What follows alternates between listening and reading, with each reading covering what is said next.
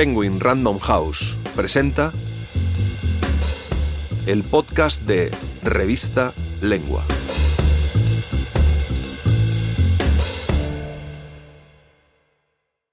Viaje al interior de los libros y cómo nombrarlos, por Irene Vallejo. Fragmento extraído del audiolibro de El infinito en un junco, narrado por Elena Silva.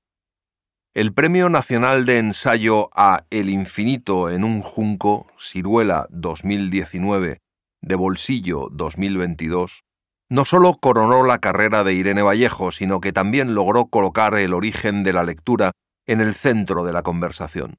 Porque este ensayo imprescindible recorre la historia antigua del libro y ofrece una imagen completísima del valor de la palabra escrita y de todos aquellos que la convirtieron en lo que es hoy.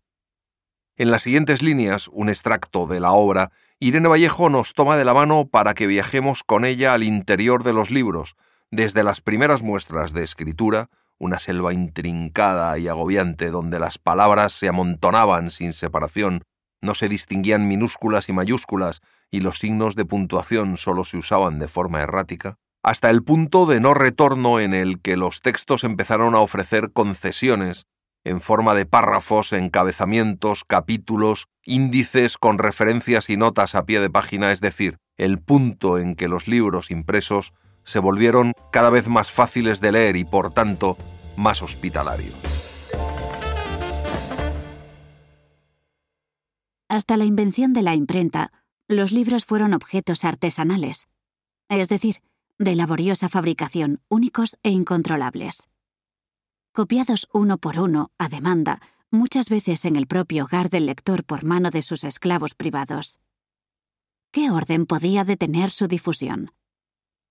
Los libros electrónicos de hoy son la antítesis de aquellos antiguos manuscritos. Objetos baratos, etéreos, sin peso, fáciles de multiplicar hasta el infinito, plácidamente albergados en servidores y unidades de almacenamiento, en centros de datos por todo el mundo pero estrictamente controlados.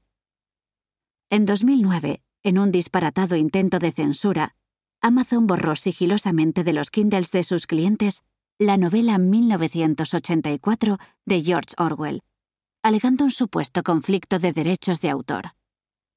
Miles de lectores denunciaron que de pronto el libro desapareció de sus dispositivos, sin previo aviso.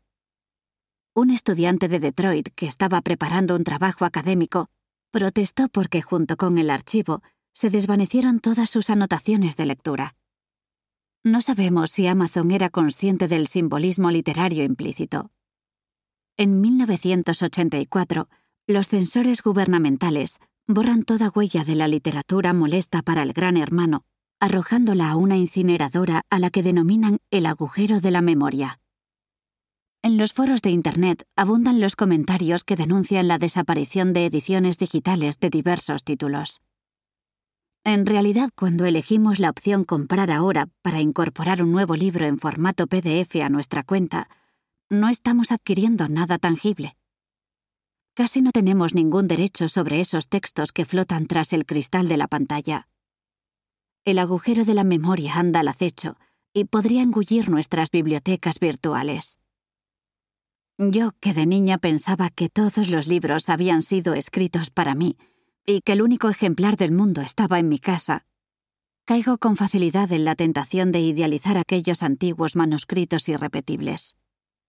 En realidad eran libros mucho menos acogedores que los nuestros. La antigua escritura adoptaba la apariencia de una selva intrincada y agobiante, donde las palabras se amontonaban sin separación, no se distinguían minúsculas y mayúsculas, y los signos de puntuación solo se usaban de forma errática. El lector debía abrirse paso entre aquella espesura de letras con esfuerzo, jadeando, dudando y volviendo atrás para estar seguro de no extraviarse. ¿Por qué los antiguos no dejaban respirar al texto? En parte para aprovechar al máximo el papiro o pergamino, materiales caros. Además, los primeros libros estaban destinados a personas que leían en voz alta desentrañando con el oído lo que para el ojo solo era una sucesión ininterrumpida de signos. Por último, los aristócratas, orgullosos de su superioridad cultural, no tenían ningún interés en dar facilidades a lectores advenedizos, con menor acceso a la educación, para que se colasen en el exclusivo feudo de los libros. Los avances hacia la simplificación de la lectura fueron lentos, indecisos, graduales. Los eruditos de la Biblioteca de Alejandría inventaron un sistema de acentos y puntuación. Ambos se atribuyen al bibliotecario de memoria fabulosa Aristófanes de Bizancio. Cuando las palabras no estaban separadas, colocar unos pocos acentos como indicadores de ruta en un camino sinuoso proporcionaba una ayuda enorme al lector. La separación de las letras en palabras y frases avanzó de forma paulatina. Existió un método de escritura que consistía en dividir el texto en líneas con sentido completo, para ayudar a los lectores menos seguros a subir o bajar la voz al final de un pensamiento.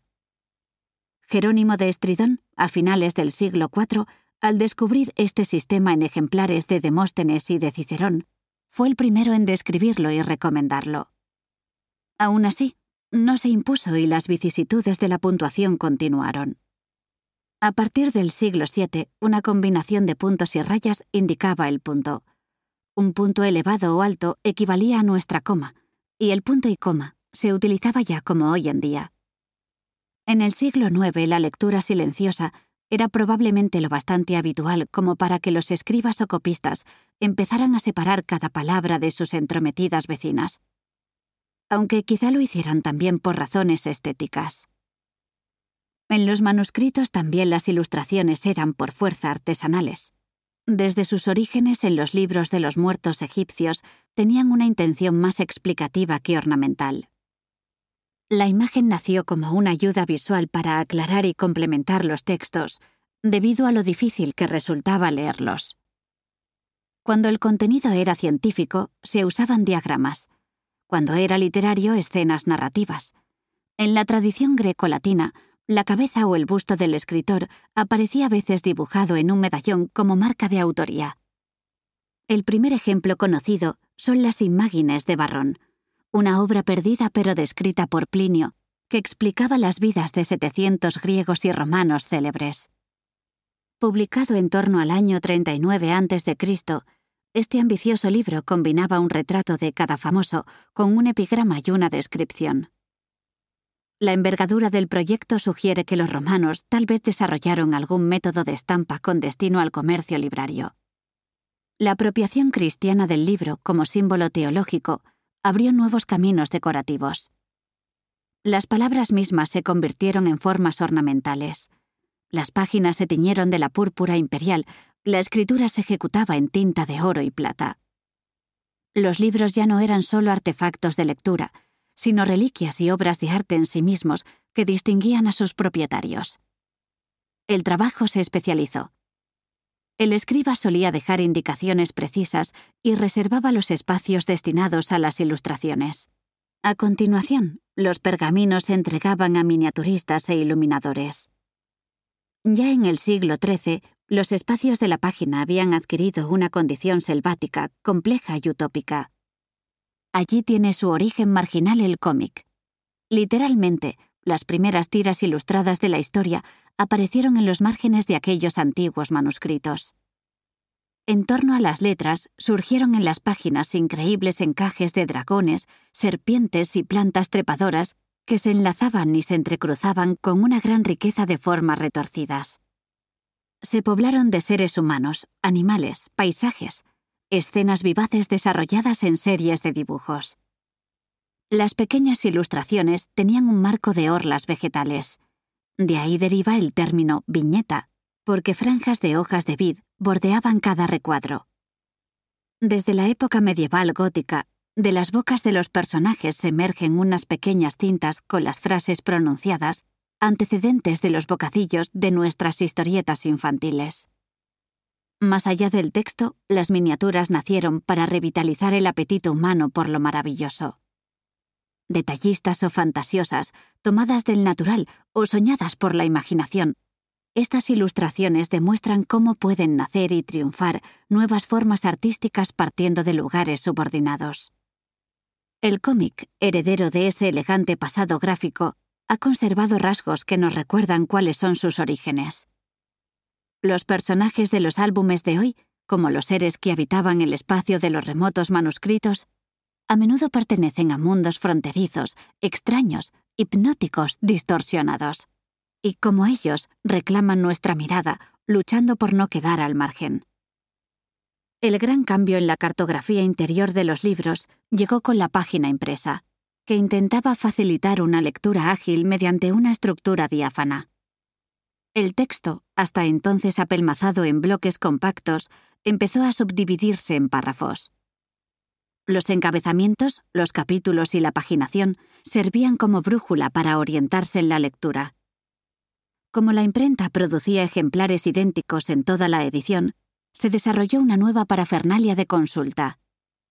Índices con referencias a las páginas, notas a pie de página y acuerdos duraderos en las convenciones de puntuación. Los libros impresos se volvieron cada vez más fáciles de leer y por tanto más hospitalarios. Gracias a los índices, los lectores poseían un mapa del interior de los libros.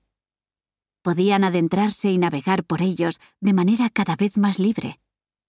Con el paso de los siglos, las cerradas junglas de letras por las que se avanzaba sudoroso, machete en mano, se fueron convirtiendo en ordenados jardines de palabras para tranquilos paseantes. Si quieres leer este y otros artículos, entra en revistalengua.com.